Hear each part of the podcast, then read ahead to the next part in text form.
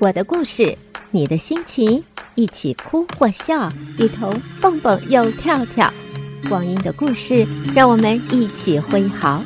欢迎收听你们的 Angel 陆燕琪时间。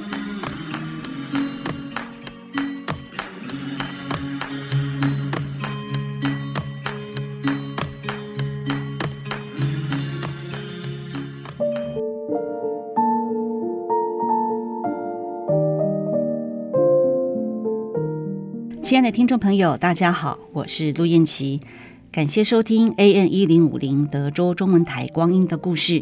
今天和听众朋友分享故事的题目是“无价之宝”。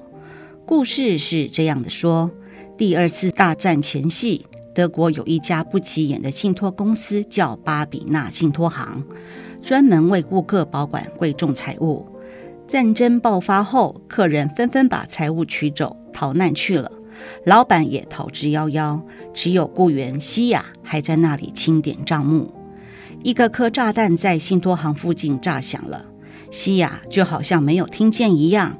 当他清理完账目，发现一个叫莱格的顾客还没有把东西取走，那是一颗价值五十亿马克的红宝石。西亚把宝石和所有托管档放在一个小盒子里，然后带上所有账目离开了。几天之后，战火将巴比纳信托行一带夷为平地。西亚也为了逃避战争而四处奔走，但无论走到哪里，西亚都随身带着信托行的账目和那颗宝石。他觉得他还是巴比纳信托行的雇员，他要到战争结束后把账目和宝石送回信托行。战争终于结束了。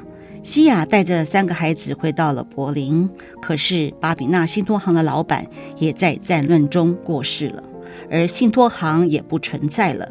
但西亚仍然保管着账目和红宝石，因为宝石是顾客委托保管的。顾客没有把宝石取走，他就一直为顾客保管着，守住着信托行的信誉。多少年过去了，西亚一直没有找到工作。她带着三个孩子，一直过着贫苦的生活。其实，当初委托信托行保管宝石的莱格也在战乱中死去了。那颗价值连城的红宝石早已经没有人认领了。西亚完全可以悄悄地把它卖掉，过上锦衣玉食的生活。可是他没有。他觉得那是顾客的财物，他只能保管，不能有任何非分之想。一九七八年，政府成立了战争博物馆，向社会大众收集二次大战遗留的遗物。西亚便把他保管的信托行账目和那颗红宝石拿了出来，在政府多方努力下，帮西亚找到了莱格的孙子道。道尔拿到了那颗宝石，答应将宝石卖掉后一半给西亚。西亚谢绝了，他说只收取这些年的保管费用。西亚的事上了报纸，人们被他的诚信所感动。有人提议他出任商会总顾问，但他以年纪大为由推掉了。后来又有几家大型信托公司找到他，要求他出任荣誉总裁，他也谢绝了。不久，西亚去世了。几家公司找到了他的儿子克里斯，要求买断西亚的名字，命名信托公司。克里斯难以抉择，就让几家公司竞标。最后，柏拉图信托公司以八十亿马克的天价获取了西亚的冠名权。许多人不解地说：“一个名字能值那么多钱吗？”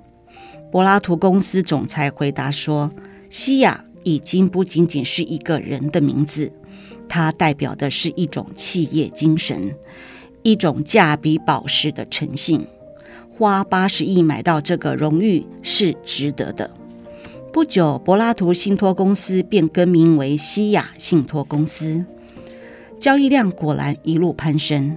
一个人用一生来信守承诺，忍住贫穷，忍住贪婪，忍住所有人性黑暗的一面。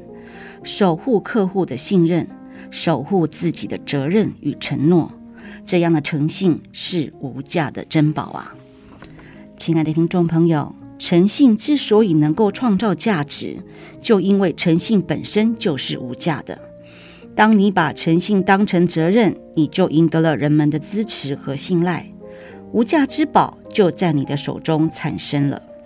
犹太人有一个谚语说：“你不可离弃忠诚信实，要把它们系在脖子上，写在心坎里。”今天分享的故事感人在于它是真实的，对照满天飞舞的谎言更加的珍贵。感谢收听，我是你们的 Angel 陆燕琪，祝福德州中文台的听众朋友，二零二二年健康一整年。